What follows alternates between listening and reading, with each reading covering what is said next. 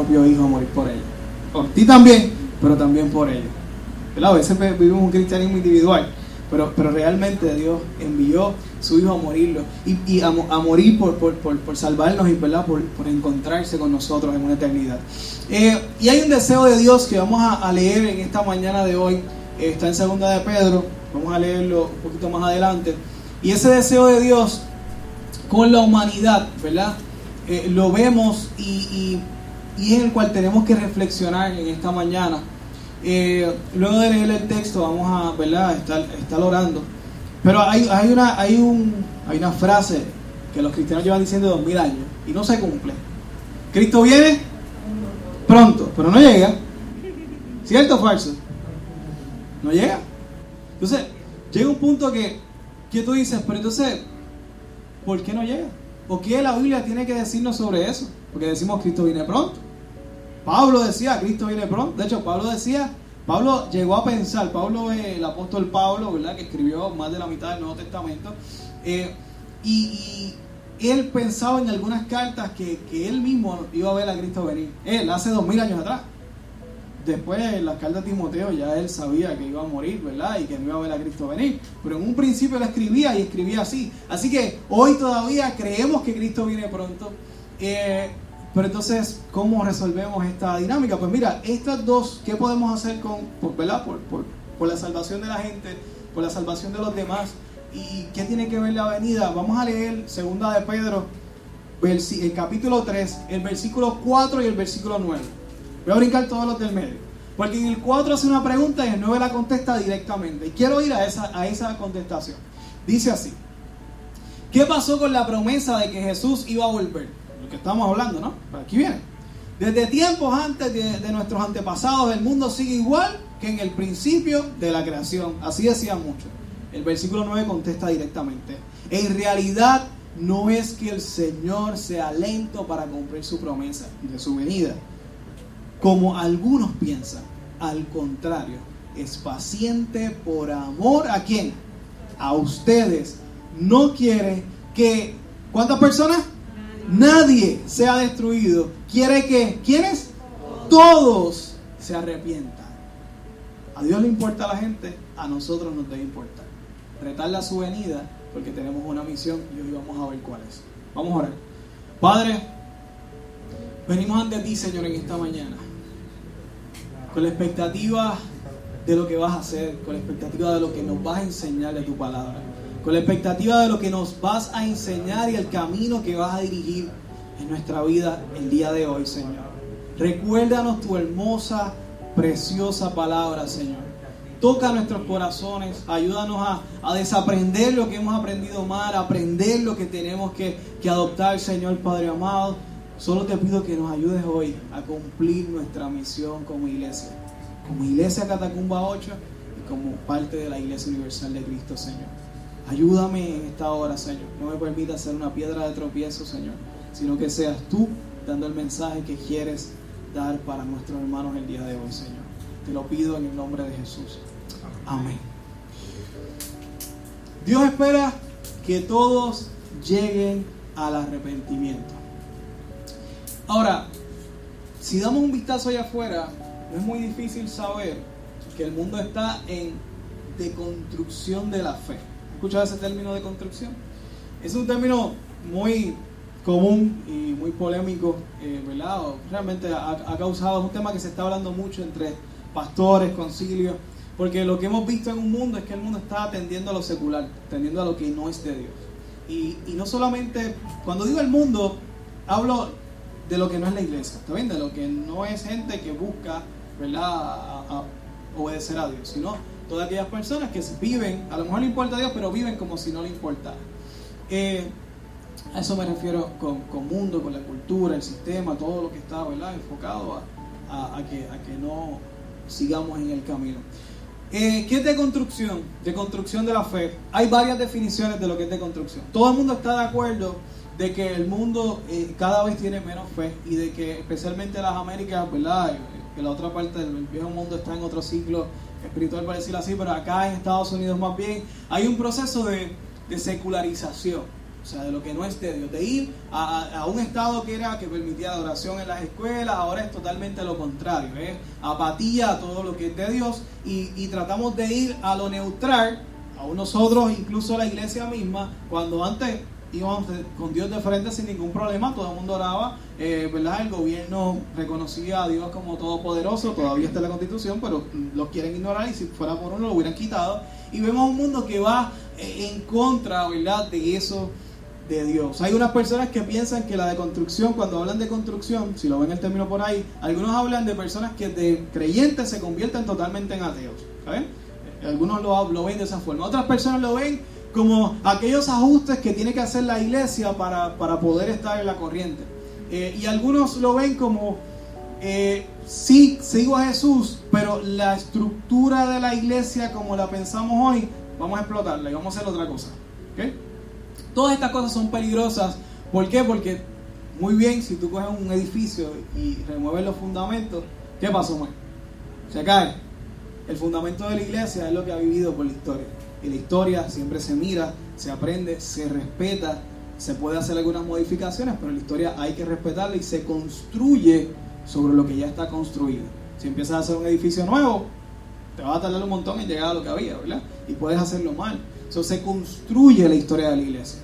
E, y ese es el peligro que, que tenemos que ver hoy. Así que hoy vamos a ver sobre que hay un mundo que va en picada espiritualmente pero por otro lado tenemos a un Dios que su expectativa es que todos lleguen al arrepentimiento. Las expectativas de Dios son reales. ¿Qué pasa aquí? ¿Qué pasa con un mundo que ve en picada, pero Dios espera que todos lleguen al arrepentimiento? Pero Dios no sabe todas las cosas. Él no sabrá que, que, no todo el mundo se va a convertir. Él no está viendo que, que cada vez el mundo cree menos en Él. ¿Cuál es esa desconexión? La desconexión está en el trabajo de la iglesia. Las manos de Dios en esta tierra, la voz de Dios en esta tierra somos nosotros. Somos nosotros. Y Dios lo decidió así. No, son, no sus ángeles. Sus ángeles no podían ni predicar el Evangelio. Porque cuando vemos a Cornelio, conocen esta historia, una, historia que un ángel va y lo visita, pero no predica el Evangelio, llama a Pedro para que venga y le predique. Los ángeles no pueden hacer lo que nosotros tenemos como misión por hacer. Tú no ves un ángel predicando el Evangelio en la Biblia lo hacemos nosotros, es nuestra tarea. la, iglesia tiene una misión. Y mi misión es cómo yo afecto la creencia de, los demás. Cómo yo afecto, cómo yo eh, eh, ¿verdad? Eh, trastoco, cómo yo puedo fomentar, cómo yo puedo alentar la creencia de los demás. Y hoy vamos a hablar de eso.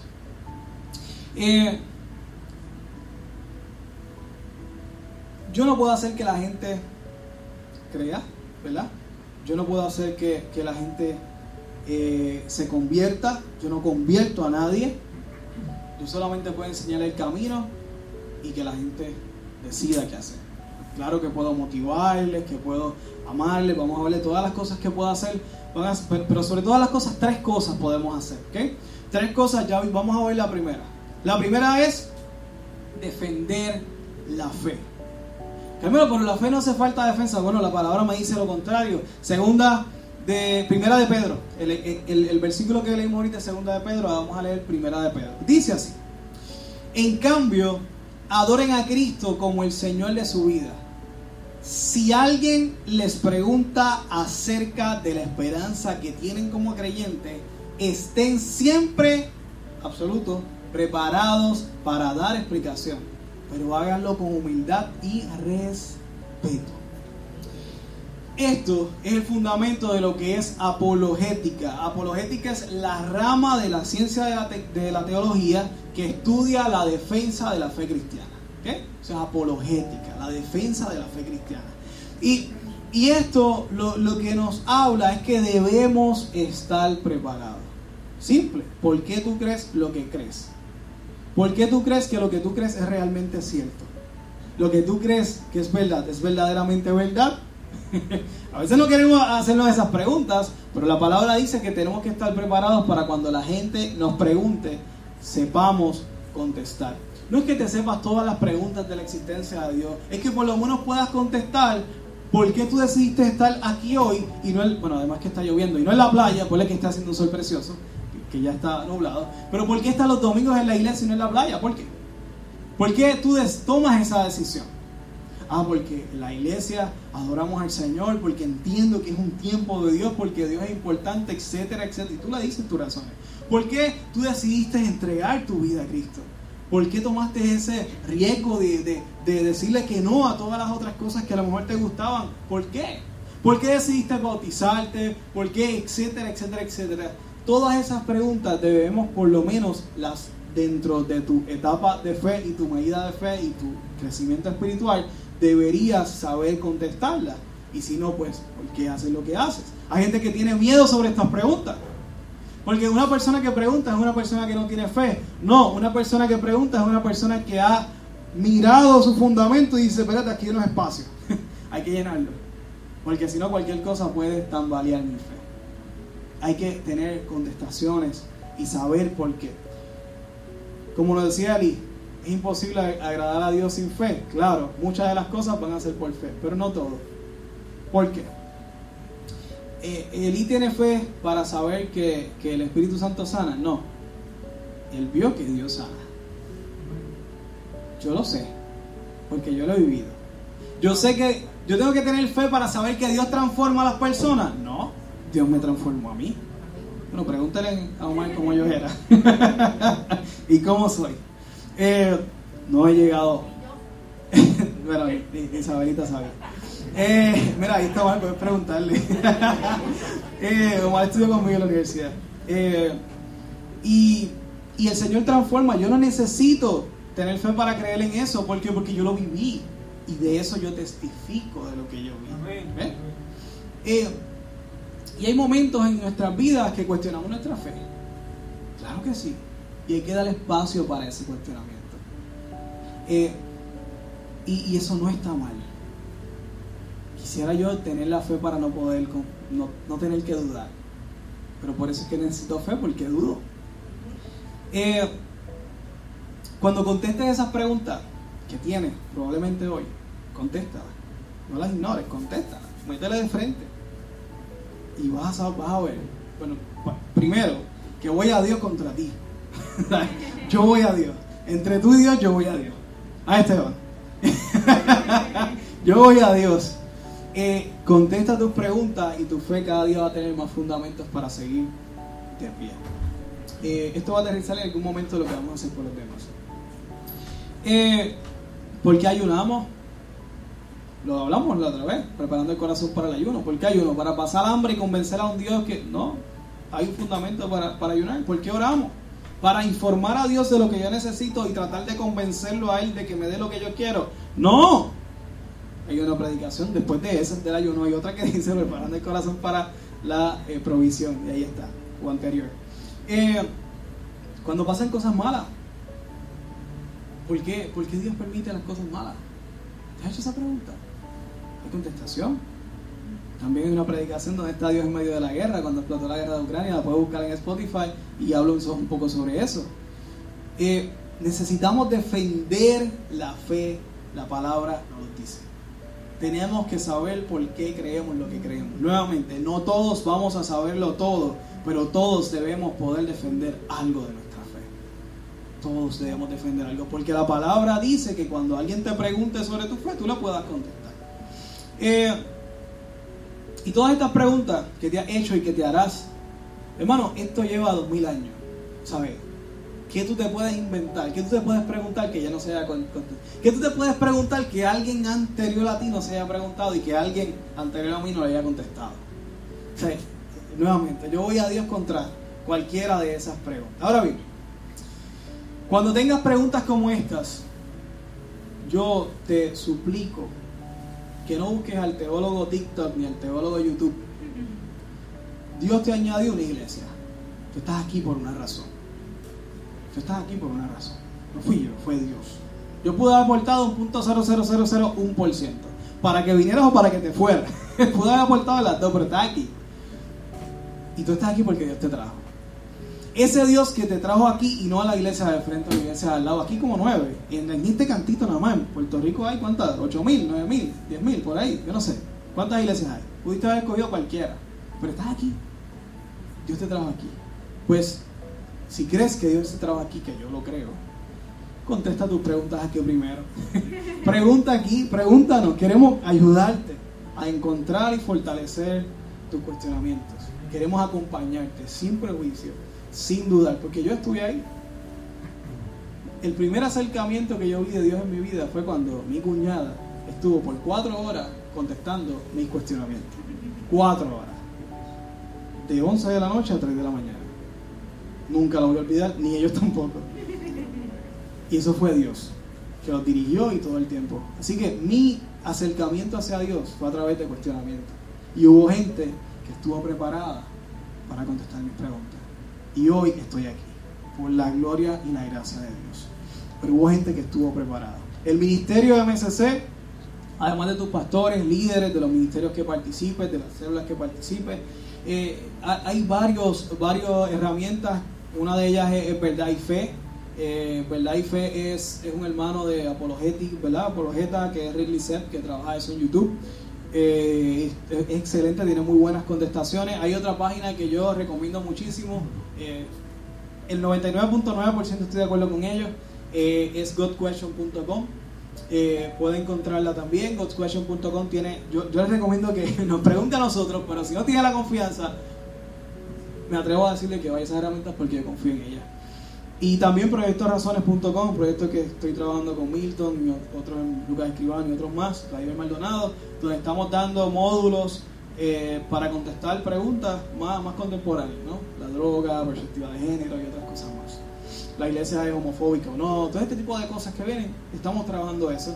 Puede ir en confianza, descargarles totalmente gratis. Todo esto que le estoy diciendo es totalmente gratis. ¿Por qué? Porque Dios levanta herramientas para preparar la iglesia para cuando vengan personas y tengan cuestionamientos, tengan contestación. Así que están las herramientas, puedo utilizarlas. Nuevamente le, suplico que primero le pregunte a uno de nuestros pastores o líderes, pero puede hacerlo. ¿ok? ¿Y por qué? ¿Por qué tengo que estar yo defendiendo el Evangelio? ¿Acaso Dios necesita abogado? No, es que la gente, hay gente de afuera, los demás, los de allá, los pecadores no redimidos, tienen preguntas. Tienen, tienen, muchos de ellos tienen una cosquilla de que saben que hay una necesidad espiritual dentro de ellos, pero tienen preguntas. Y nosotros debemos estar listos para contestarlas.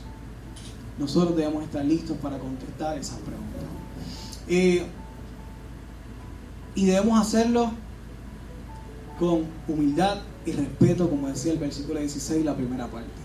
¿Por qué? Porque necesitamos personas que la gente necesita personas que les acompañen en sus dudas, que sean honestas con ellos, sin prejuicios, sin humillación, sin juicio de que qué poca fe tienes, qué mucha fe tienes. Necesitan que les acompañen en sus procesos de creencia, de desarrollar su fe, hasta que un día sean totalmente transformados, ¿verdad? Como fuimos nosotros y tenemos tener, tener un, un encuentro con Jesús que transforme nuestras vidas. Hay un proceso de acercamiento a Dios hermosísimo, yo recuerdo el mío, pero hay un momento en tu vida que te chocaste cara a cara con el maestro y que no hubo vuelta atrás, que tu vida fue totalmente distinta. El mío fue el 9 de abril del 2010, lo recuerdo como hoy. Esa decisión que tomé que transformó mi vida. Y yo te digo que después de ahí yo no he sido el mismo. Yo soy un antes y un después. Como el, hoy, ¿qué, ¿qué día hoy? 28 de agosto del 2022, después de Cristo. El calendario se chocó con Cristo y cambió. Antes y después. Yo me choqué con Cristo también y cambié. Antes y después. Y invitación es que busques ese encuentro para que Dios transforme tu vida. Y todo ha sido para bien. Todo ha sido para bien. Carmelo, hay que hablar. Sí, hablar es suficiente, pero hay que hacer algo más. Pues claro que sí hay que hacer algo más, por eso es que no he terminado la predicación. Ya hablamos de defender. ¿Verdad?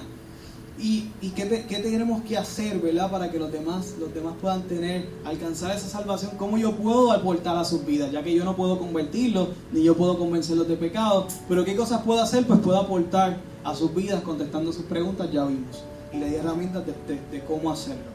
Hay otro punto más. ¿Qué cosas yo puedo hacer por los demás? ¿Qué, ¿Cómo yo puedo afectar la salvación de los demás o acercarlos a Dios, a los demás? Y es siendo auténticos discípulos. Ser discípulos auténticos. Hoy en día hay demasiadas cosas pirateadas. Demasiadas cosas. Todos los chinos lo cogen y lo hacen más barato y a veces hasta mejor. Pocas veces, pero a veces lo hacen hasta mejor. Y, y hay poca, lo que es propiedad intelectual, hoy en día eso es imposible casi de controlar en algunos aspectos. Eh, y, definitivamente el mundo clama por autenticidad. Por eso es que muchas veces ven por ahí las tenis con los, los tags puestos todavía, porque eso, el tag guindando ahí, te deja saber que esa tenis es original y auténtica. La gente busca autenticidad. La gente quiere saber que algo es auténtico. Eh, y por eso Dios puso esta palabra en Juan 13, 35. Y dice así. El amor que tengan unos por otros será la prueba ante el mundo de que son mis discípulos. El amor es lo que va a hacer ese tag en la tenis, que sabe que es original. Es el tag que, tiene, que tenemos como iglesia, de saber que somos reales, que somos discípulos genuinos. El mundo busca autenticidad.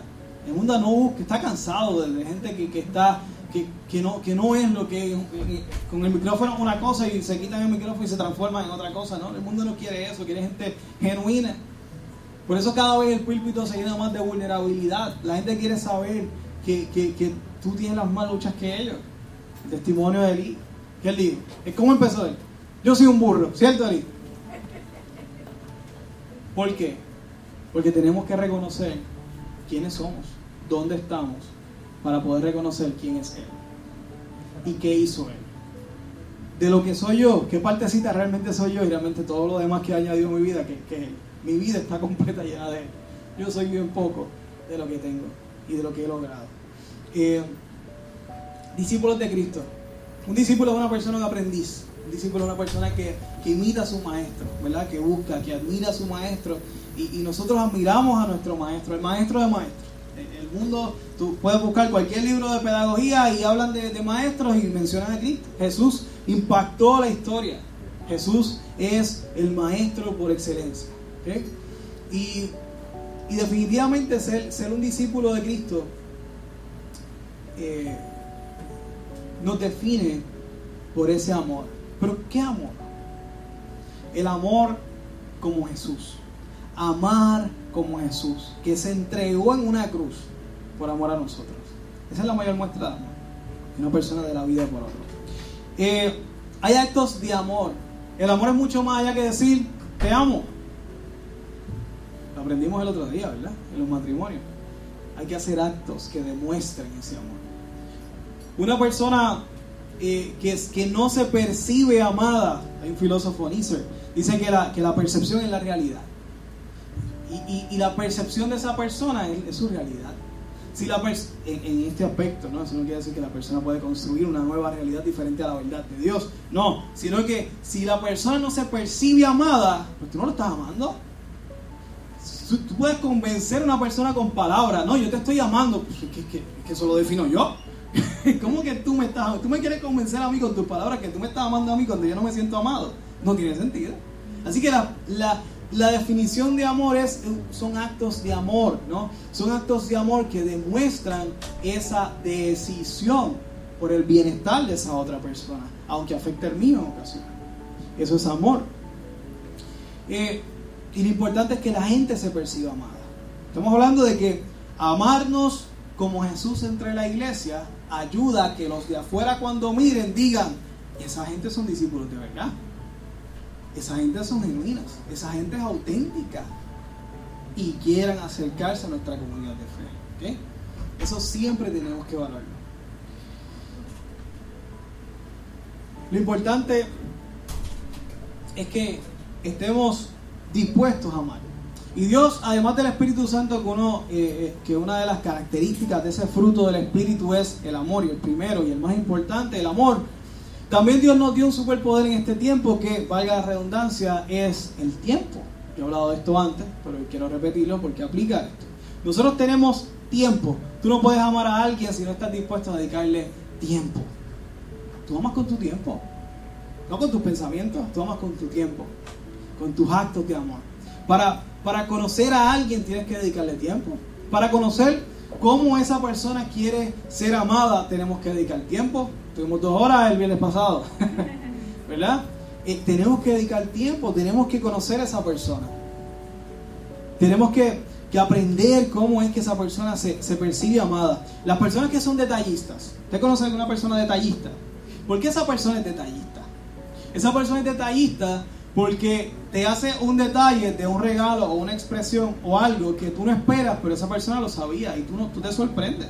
Esa, que esta persona, wow, qué detalle, se acordó o notó que yo me hacía falta esto y tú notas ese, y pero para que esa persona sea detallista tiene que haber dedicado tiempo para conocerte, para recordar. Si es un regalo que te compró cuando fue, yo no sé a dónde. Tuvo que no solamente recordar, conocer lo que te gustaba, sino invertirle su tiempo, acordarse de ti, comprar la cosa, invertir su finanzas y luego irnos de ti y decirte, mira, me acordé, tú puedes ser un lápiz, color amarillo, qué sé yo.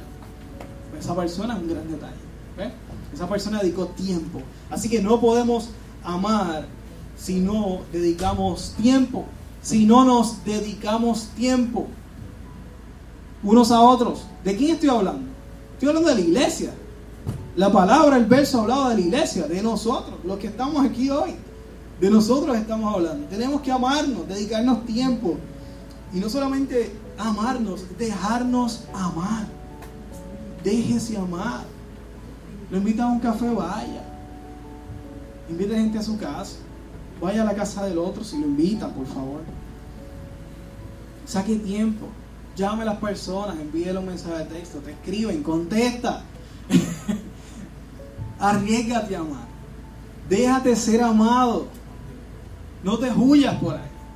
Déjate amar. Llega temprano. O quédate un poquito más tarde los domingos. O ven los martes. comparte con la gente. Es, es que no hay forma de amar o ser amado sin tiempo. ¿Cómo vas a dedicar tiempo si no estás presente? Podemos hacerlo la semana, claro, pues practíquelo en la semana. El amor es muy importante y aplica completamente a la iglesia. Cuando nosotros tomamos un trabajo y firmamos ese contrato, decidimos trabajar y decidimos asumir todas las condiciones de ese empleo. Las primeras veces tú vas estar bien motivado los primeros días, semanas, a lo mejor meses. Después que pasen esos primeros meses de pompeadera en el trabajo nuevo, tú vas a continuar yendo porque te comprometiste y porque decidiste trabajar. Por eso hay mucha gente que está los lunes. Pero se levantan. ¿Qué tienen que hacer? Automáticamente después que tú firmas, te levantas todos los días a la misma hora, tú estás motivado todos los días, pasan los años y amas tu trabajo y lo haces todo con pasión automáticamente y todo fluye, aprendes, todo es como un milagro, tú firmaste y de momento te aprendiste todo lo de tu trabajo. ¿Funciona así? No, te tienes que esforzar día a día, levantarte por la mañana. Eso, los trabajos trastocan toda la agenda familiar todo el presupuesto familiar, tienes que levantarte, tienes que bregar con, la, con el desayuno, bregar con los nenes, dejarlo aquí o para allá o lo que sea. Tú tienes que hacer aunque quieras o no quieras porque tú te comprometiste a un trabajo, porque tú lo decidiste. ¿Cierto? El amor es una decisión. Y no siempre vas a querer levantarte. Para el amor hay veces que van a haber lunes que tú no quieres amar, pero tú te comprometiste tú quisiste ser hijo de Dios. Tienes que levantarte y tienes que ir a trabajar. ¿No quieres amar? ¿Tú quieres ser hijo de Dios? Tienes que amar.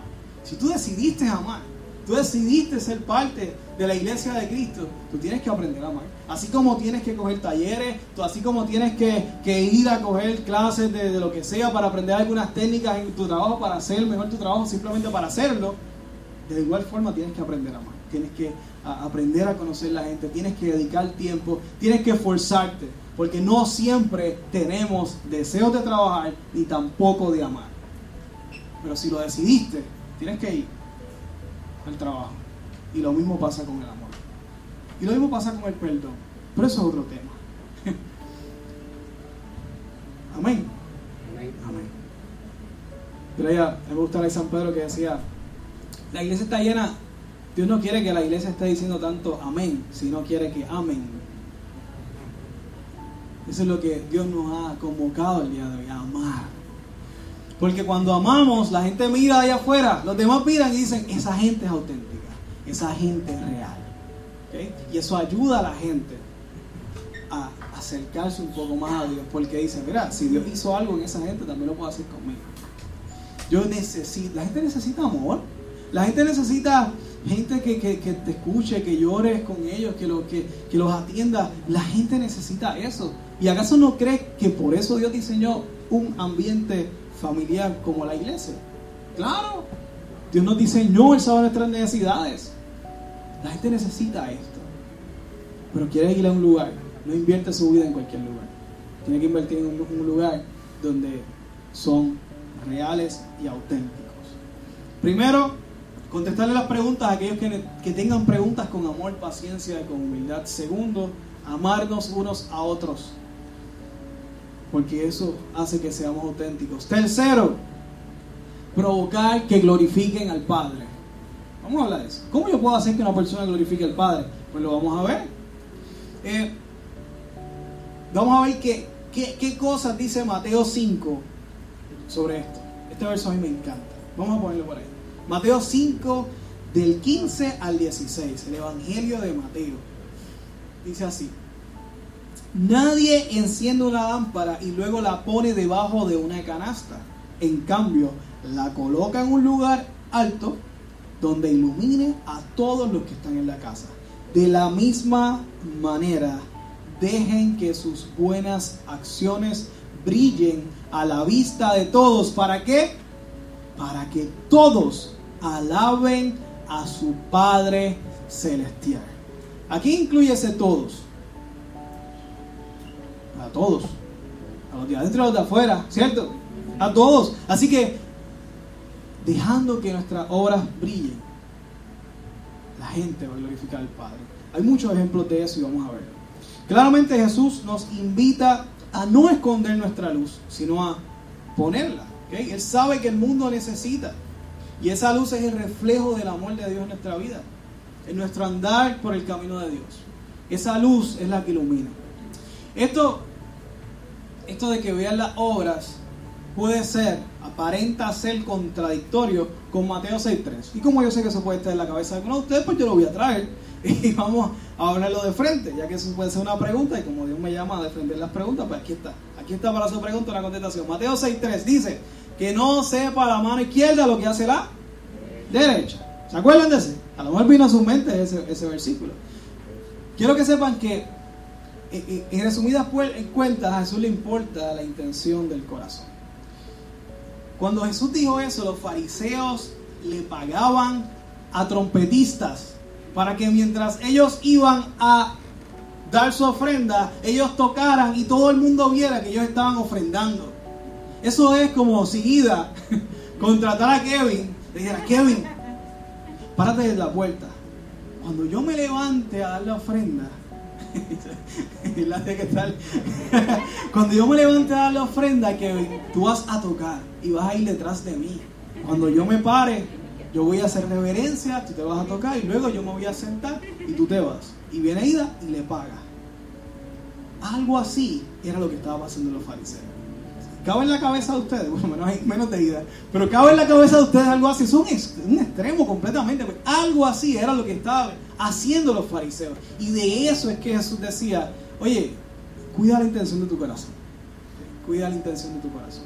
Si tú vas a dar la ofrenda, pues dala. No tienes que estar haciendo tanto show. ¿okay? Ahora eso es muy distinto a que nosotros escondamos nuestras obras como iglesia para que la gente vea lo que la iglesia hace. Yo trabajé con sin fines de lucro mucho tiempo y a mucha gente, pero muchas organizaciones, por esto no tenían página de Facebook. No, porque la, ok, tú leíste este verso, pero leíste este otro. Porque este dice que muestra tus obras para que glorifiquen al Padre. Si el propósito del cristiano, para muchas personas, tú le preguntas por el propósito de los cristianos, glorificar el nombre de Dios. Ah, bueno, glorificar el nombre de Dios, pues si tú escondes tus obras, estás robando de gloria a Dios porque al mostrarlas, la gente va a glorificar al Padre. Si tú no muestras tus obras, la gente no va a glorificar al Padre, por lo tanto le estás robando gloria a Dios. ¿Vieron la diferencia? ¿Qué pasó ¿Cuál fue el último evento donde todo el mundo dijo, wow, la iglesia fue la diferencia? ¿Recuerdan un evento que hace poco ocurrió en Puerto Rico? Hace unos años. Que la iglesia, que, ¿verdad? que si la iglesia hubiera sido diferente, ¿sabes cuál es? Dilo. ¿Ah? ¿Quién dijo por acá? María. ¿Qué pasó en María? ¿Quién, está, ¿Quién llegó primero a la línea de la iglesia? Después el municipio, ¿verdad? Pues la iglesia llegó. Yo recuerdo estar repartiendo torno y ver personas llorando, glorificando a Dios porque le llegó un torno. Yo, yo recuerdo haber estado repartiendo compras, eh, filtros de agua y la gente llorando y decía, Señor, gracias. Yo no sé cuál es la fe de esa persona, pero en ese momento tuvo fe y glorificó al Padre. En los terremotos pasó lo mismo. Todos los techos que se hicieron, en crisis, ¿verdad? La iglesia brilla. Ese es el diseño de nosotros. Y la gente glorifica al Padre. En ese momento, ustedes vieron artículos de, si la pedofilia del sacerdote tal, del pastor tal. ¿Ustedes vieron artículos de ese tiempo? No, no. Ustedes vieron que no, que si el pastor tal se roba los tiempos de tal iglesia. ¿Ustedes vieron un artículo sobre eso? No, porque la iglesia estaba brillando. Y porque estaban glorificando al Padre. Después de eso, pues volvieron todas estas cuestiones. Y si son reales, hay que denunciarlas. Yo no tengo problema con la denuncia. Estoy diciendo que no se enfocaban en lo negativo de la iglesia, que lo hay, y es horrible, hay que denunciarlo, sino que se enfocaban en el trabajo y la obra de la iglesia, en la luz que brillaba en Puerto Rico gracias a la obra de la iglesia. Ven un ejemplo práctico en nuestra vida, cómo nosotros podemos hacer que los demás crean. ¿Sabes cuántas personas se convirtieron en María en todos esos procesos? Montones, montones. ¿Por qué? Porque vieron a Dios y vieron la obra de la iglesia. Dejen que las buenas acciones brillen en la vista de todos. Uno de mis versos favoritos es Efesios 2, 8 al 10, pero el 10 específicamente dice, pues somos la obra maestra de Dios. Él nos creó de nuevo en Cristo Jesús, nos creó de nuevo, nos transformó a fin de que hagamos las cosas buenas que preparó para nosotros tiempo atrás. ¿Por qué hacemos obras? Porque nosotros en sí mismos somos una obra. ¿Por qué hacemos obras? Porque nuestro Padre, que quiere que todos lleguen al arrepentimiento, ¿se acuerdan el versículo original? Nosotros tenemos que hacer obras, ya que somos la obra maestra de Dios. Me encanta verlo en esa versión. Y somos la obra maestra de Dios, nosotros también estamos llamados a hacer obras, como individuos y como iglesia, como familia y como congregación. ¿Qué última obra hicimos como iglesia?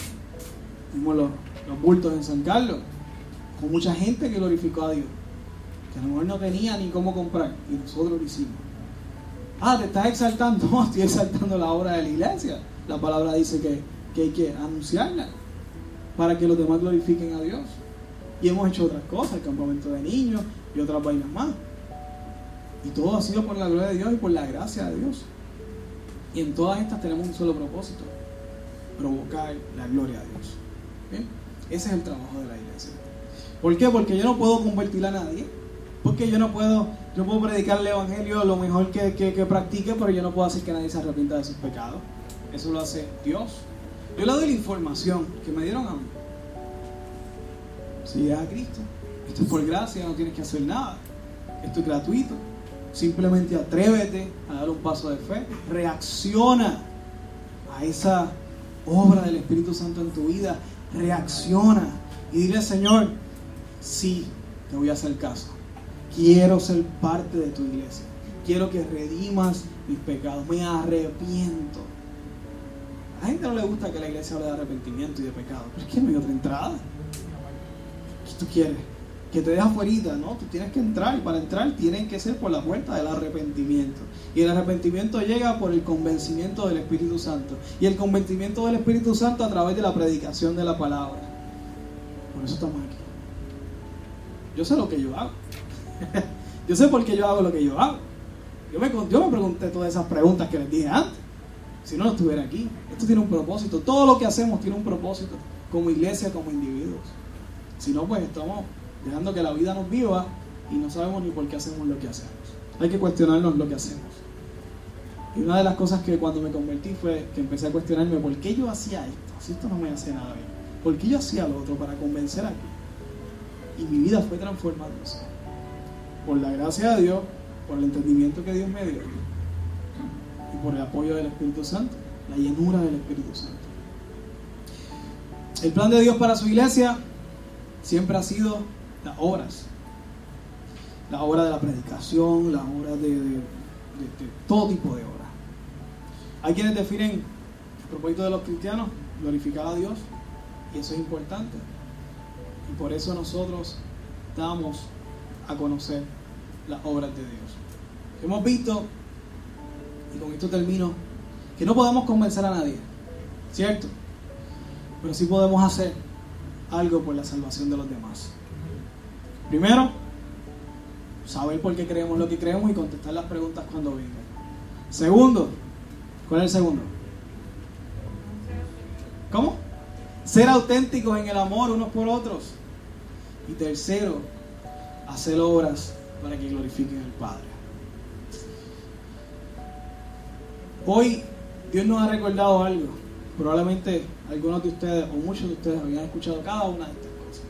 Pero hoy nos recuerda en resumidas cuentas lo que nosotros debemos hacer y la razón por la cual lo debemos de hacer como iglesia. Y es porque queremos que más personas lleguen a la salvación. ¿Y por qué yo quiero eso? Bueno, porque mi Padre lo quiere. Mi Padre, que es Dios, dice que Él quiere que todos lleguen al arrepentimiento. Y yo voy a hacer todo lo que esté en mi alcance para que eso sea posible. Y como iglesia, creo que hemos llenado muchas de estas cosas que podemos mejorar en, en todo podemos mejorar. Siempre hay espacio para mejorar. Pero creo que hemos cumplido con algunas de estas cosas. Nuevamente, hay espacio para mejorar, por algo Dios nos, nos confronta nuevamente con su palabra. Y yo sé que, que vamos a hacerlo y vamos a hacerlo bien. Y yo sé que muchas personas llegarán. A lo mejor no entrarán por esas puertas, pero entrarán por otras puertas. y serán parte de otra iglesia. ¿Que pasa mucho? Claro que pasa mucho. Porque Dios es quien añade a donde van a llegar. Y en eso yo no me puedo meter. ¿verdad? Así que vamos a orar, vamos a ponernos de pie. Vamos a reaccionar con una oración, con un corazón. Yo te pido que, que cierres tus ojos ahí donde estás. Mira todo lo que Dios ha hablado a tu vida. Sé que Dios ha hablado cosas a tu corazón, a lo mejor algo que, ni siquiera yo he mencionado, pero Dios lo trajo a tu corazón a través de un verso. Yo solo te suplico que hoy no te permitas, no te des permiso en quedar igual. No te des ese permiso. No hay tiempo para perder. No te des permiso para quedar absolutamente igual, sino reacciona a la palabra de Dios en tu vida. Y, y dile al Señor, Señor, yo quiero ser iglesia real. Yo quiero ser una iglesia de verdad. Yo quiero, ah, yo quiero ser pertinente en la vida de otros. Yo quiero apoyar. Yo quiero hacer tu misión. Yo quiero que todos lleguen al arrepentimiento porque tú lo quieres. Y yo quiero hacer mi parte como iglesia, Señor derrama tu corazón ante el Señor y, y, acompáñame a orar. Dios, venimos delante de ti, Señor, en esta palabra, en este tiempo, Señor. Venimos ante tu, ante tu presencia hermosa, santa, poderosa y a veces hasta temible, Señor, porque eres un Dios santo. Señor, yo te pido que como iglesia, como individuo, como familia, nos ayudes a nosotros ser, ser reales, Señor, en lo que hacemos. Ayúdanos a, contestar las preguntas que tenemos, Señor, que tú has puesto en nosotros, Señor. Ayúdanos a defender la fe en el momento que lo tengamos que hacer, si es que nos preguntan. Pero sobre todo, ayúdanos a hacerlo con amor y humildad y respeto, Señor. Padre, ayúdanos a hacer una iglesia que se ama. Ayúdanos a hacer una iglesia que dice amén, pero también que se ama, Señor, Padre amado y que seas tú con nosotros, Señor. Ayúdanos a amar porque definitivamente no sabemos hacerlo. Ayúdanos a esforzarnos a amar cuando, cuando lleguen esos lunes de amor, Señor, que no queramos hacerlo. Ayúdanos a esforzarnos y seguir la decisión de amarnos unos a otros, Señor. Padre, en el nombre de Jesús te suplico, Señor que tú nos ayudes a continuar pensando y haciendo obras, Señor. Que pongas visiones y que pongas ideas en los corazones de nuestros hermanos, Señor, y míos también, Señor, para continuar la obra en la comunidad, entre nosotros mismos, en lo que tengamos que hacer. Tú preparaste una obra, Señor. Ayúdanos a caminar en ellas. Ayúdanos a descubrirlas y hacerlas posibles, Señor Padre amado. Porque sé que si tú las hiciste, nosotros las vamos a poder lograr por tu gracia, Señor. Padre, yo te doy gracias por nuestra amada iglesia. Yo te doy gracias, Señor, por cada uno de nuestros hermanos que compone la iglesia de la Catacumba 8, Señor. Yo te pido que bendigas nuestra iglesia, Señor. Que derrames tu hermosa presencia, Señor, sobre nosotros. Que seas tú con nosotros y que sea evidente, Señor, Padre amado, tu presencia. Que nos visites cada domingo. Que nos visites cada reunión de martes, jueves, viernes. Todas las cosas que hagamos, Señor. Aún actividades, aún reuniones, aún compartir fuera del programa de la iglesia, Señor. Envía bendición y vida eterna para aquellos hermanos que, que se demuestran amor teniendo coinonía, teniendo compartir en armonía, Señor Padre amado. Te doy gracias por este tiempo, Dios. Y te pido, Señor, que nos ayudes a cumplir nuestra misión como iglesia. En el nombre de Jesús. Amén y amén.